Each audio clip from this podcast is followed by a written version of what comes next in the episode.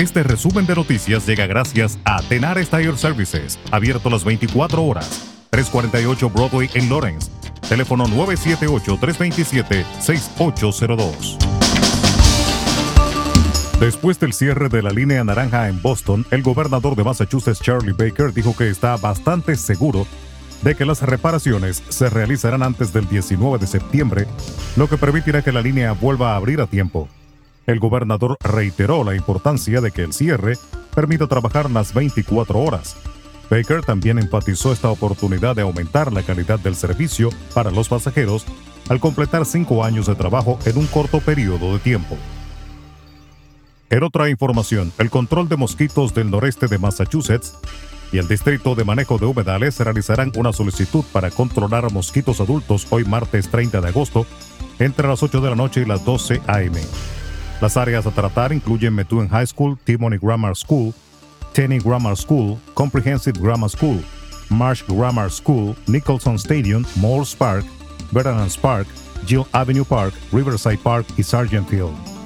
El vehículo utilizado es una camioneta blanca de tamaño mediano, marcada con el sello de control de mosquitos, y conducirá lentamente a través de las áreas designadas anteriormente con las luces amarillas activadas. Los residentes y las mascotas deben permanecer en el interior mientras el vehículo esté funcionando en estas áreas designadas. Se exhorta a cerrar las puertas y ventanas del lado a la calle y reabrir dentro de la media hora después del paso del camión. El hombre de 19 años, sospechoso de matar al azar tres personas en las calles de Detroit durante unas dos horas, puede haberse envalentonado cuando no se encontró con la policía después del primer tiroteo, dijo el alcalde el lunes. Entre las víctimas se encontraban una madre soltera de cinco hijos que esperaba el autobús el domingo. El expresidente de Estados Unidos, Donald Trump, reivindicó este lunes que se le declare ganador de las elecciones de 2020 en las que fue derrotado por Joe Biden o que en su defecto se organicen nuevos comicios al considerar que los anteriores se vieron comprometidos por culpa del FBI.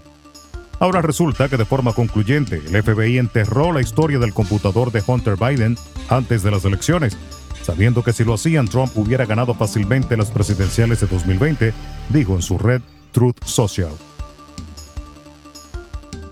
La NASA suspendió este lunes el lanzamiento de la misión no tripulada Artemis 1 a la Luna por una combinación de problemas técnicos, pero no descarta que tras dar descanso al exhausto equipo de operaciones y corregidos los fallos, pueda despegar la misión desde Cabo Cañaveral, en la costa este de Florida, el próximo viernes. El jefe de Estado peruano Pedro Castillo recibió este lunes de manos de su homólogo ecuatoriano Guillermo Lazo la presidencia pro tempore de la comunidad andina, un cargo que ejercerá durante un año y en el que, según dijo, buscará cerrar brechas. En la República Dominicana, el titular de la Procuraduría Especializada en Persecución de la Corrupción Administrativa, PEPCA, Wilson Camacho, afirmó que todas las informaciones que poseen sobre la red, que supuestamente desfalcó al Estado con más de 17 mil millones de pesos y que supuestamente encabeza el exministro de Hacienda Donald Guerrero, se las enviaron a las instituciones oficiales correspondientes y por sus incumbentes, como es costumbre en todas las investigaciones que realizan y han sometido a la justicia. Camacho respondió así a la denuncia del abogado Ángel Lockward, uno de los supuestos beneficiarios con libramientos de pagos en la red que estafaría al Estado según la PEPCA.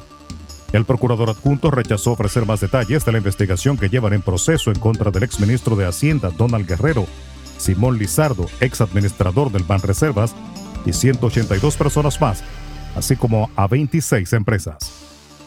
Y las armas de fuego y miles de municiones incautadas mediante la operación KAF en las provincias Santiago y Espaillat la semana pasada por el Ministerio Público y la Dirección Nacional de Control de Drogas de estaban destinadas al uso de organizaciones del crimen organizado, asegura el órgano acusador. Se trata de seis fusiles, dos pistolas y 6.796 cápsulas, así como más de 4 millones de pesos y más de 17 mil dólares ocupados durante múltiples allanamientos.